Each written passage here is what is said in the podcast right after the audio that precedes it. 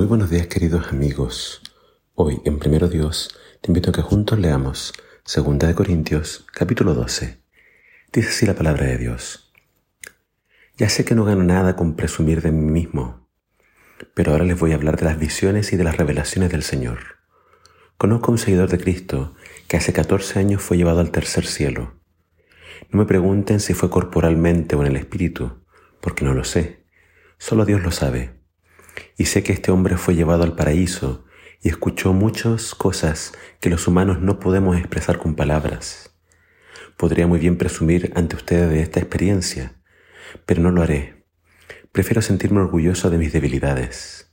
Sin embargo, si quisiera gloriarme, no sería insensato en hacerlo, porque estaría diciendo la verdad.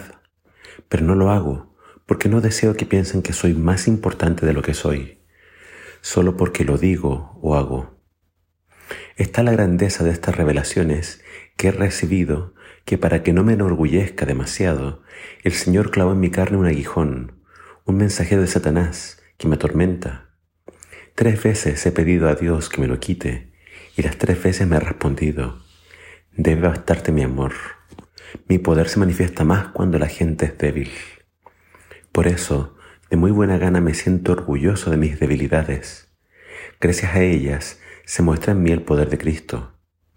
Desde que sé que lo que sufro lo sufro por Cristo, me siento feliz por mis debilidades, los insultos, las privaciones, las persecuciones y las dificultades. En efecto, cuando soy débil, entonces soy fuerte. He sido un necio al andar con jactancias como estas, pero ustedes me han obligado, ya que ustedes son los que debían haber hablado bien de mí. En nada soy inferior a los superapóstoles, aunque a fin de cuentas yo no soy nada. Estando entre ustedes demostré ser apóstol de veras, pues hice constantemente las señales propias de un apóstol, milagros, maravillas y obras poderosas. Lo único que hice en las demás iglesias y no hice entre ustedes fue convertirme en una carga económica. Perdónenme esta falta. Voy a visitarlos por tercera vez, pero tampoco les costaré nada.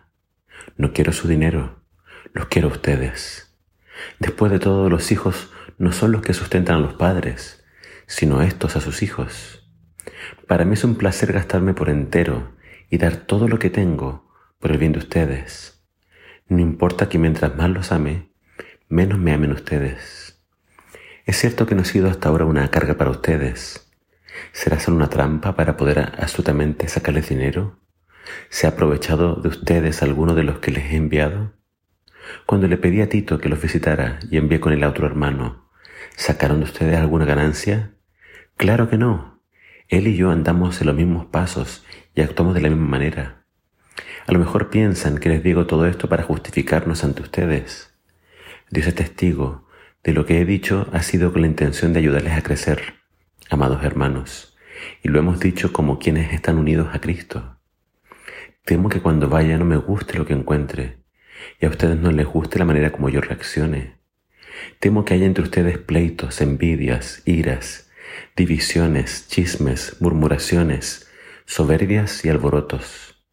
Sí, temo que cuando vaya Dios me haga sentir avergonzado de ustedes y tenga que llorar porque muchos de los que han pecado no se han arrepentido de la impureza, de la inmoralidad sexual y de los vicios que practican. Acá encontramos esta porción donde Pablo nos habla de las visiones que él ha recibido. Eh, él dice no saber si fue corporalmente o en espíritu, pero dice acá que él fue llevado al tercer cielo y recibió revelaciones grandiosas. Él no había querido contar de esto porque no, no quiere demostrarse alguien superior al resto, pero lo hace para contarles de cómo el Señor le ha dado estos privilegios y a la vez cómo la iglesia de cierta forma lo ha despreciado. Él está mostrando nuevamente sus credenciales, pero a la vez se siente mal de tener que contarles esto. Pero él dice que a pesar de que ha recibido estas revelaciones, Dios, no queriendo que él se enorgullezca en sobremanera, le puso un aguijón en su carne. Él no explica específicamente qué es este aguijón que de alguna forma le causaba dolor pero nos cuenta que es algo que era tan molesto para él, que tres veces oró pidiendo, Señor, quítame este aguijón. Y el Señor no se lo quitó, sino que el Señor le dijo, te basta mi gracia, te basta mi amor, te basta mi poder. Mi poder se perfecciona en la debilidad. Y entonces Pablo entendió que las debilidades, por muy molestas que sean, muchas veces son una bendición. Porque cuando somos débiles, entonces en nosotros reposa el poder de Dios. Pablo les cuenta de su deseo de ir a verlos por tercera vez, pero tiene miedo de que cuando llegue no encuentre a la iglesia actuando rectamente. Es interesante que en todas las cartas Pablo se refiere a la iglesia como los santos. Santos significa que han sido apartados para Dios, pero vemos a veces que en los santos persisten algunos errores, algunos pecados. Y Pablo les dice, tengo miedo de cómo tenga que reaccionar con ustedes. Pablo en todo momento se identifica como el padre de esta iglesia. Y entonces como padre tiene que corregir, disciplinar, amonestar. El apóstol Pablo en todo momento les dice, yo con ustedes demostré ser un apóstol. Lo único que no hice con ustedes fue ser una carga económica.